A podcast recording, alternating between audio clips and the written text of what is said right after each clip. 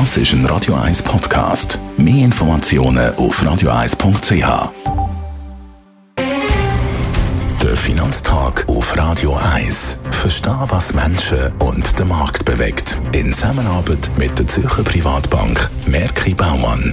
www.merkibaumann.ch Gerard Biasco, Anlagechef der Privatbank Merki Baumann. Schauen wir auf die Europäische Zentralbank. Wie ist die Zinspolitik der Europäischen Zentralbank momentan einzuordnen? Interessant ist vor allem gewesen, dass bis jetzt hat ja Lagarde, Präsidentin der Europäischen Zentralbank, immer eigentlich die Erwartung auf weitere Zinserhöhungen noch mehr geschürt. Und das Mal hat man eigentlich nicht gesagt, was man wird in Zukunft machen. Das ist eigentlich interessant.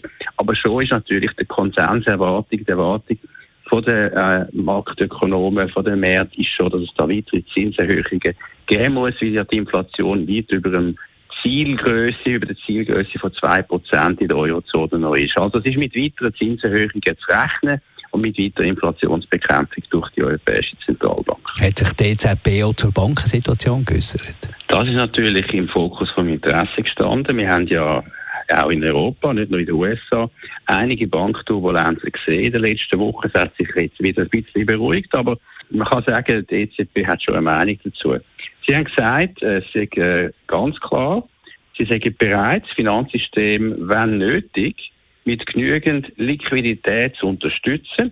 Aber im Moment sehen Sie das nicht als notwendig. Also man tut ganz klar unterscheiden zwischen der Zinspolitik zur Inflationsbekämpfung, man tut Zinsen weiter erhöhen und andererseits der Liquiditätsversorgung vom Finanzsystem, vom Bankensystem. Wenn nötig, könnte man da etwas machen, aber gemäß EZB ist es im Moment nicht nötig. Wie sieht die EZB die Inflation? Ja, die Inflation in der Eurozone ist ein bisschen zurückgekommen in der letzten ähm, Rapportierung, Berichterstattung. Wir sind ja über 8 Prozent, jetzt sind wir unter 7 Prozent in der Gesamtinflation. Die Kerninflation ist ja angestiegen von 5,6 auf 5,7 Prozent. Also kann man eigentlich noch nicht zufrieden sein, wenn man 2 Prozent Zielgröße hat.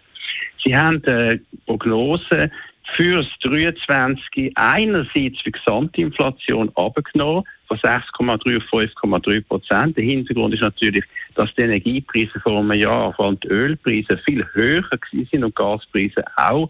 Aber gleichzeitig hat die Europäische Zentralbank Prognosen für Kerninflation ohne Energiepreise, ohne Nahrungsmittelpreise, die sind ja auch recht hoch momentan.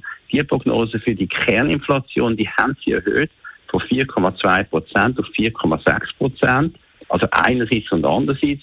Unterm Strich, die Inflation in der Eurozone wird weiterhin als zu hoch angeschaut. Aber man schaut natürlich auch auf die Konjunktur. Man hat sich nicht auf das rausgelassen für die künftige Zinspolitik, aber ich glaube, mit weiteren Zinserhöhungen muss man in der Eurozone rechnen. Danke vielmals für die Einschätzung, Gerard Biasco, der Anlagechef der Privatbank Merki Baumann. Der Finanztag gibt es auch als Podcast auf radioeis.ch. Präsentiert von der Zürcher Privatbank Merki Baumann. www.merkibaumann.ch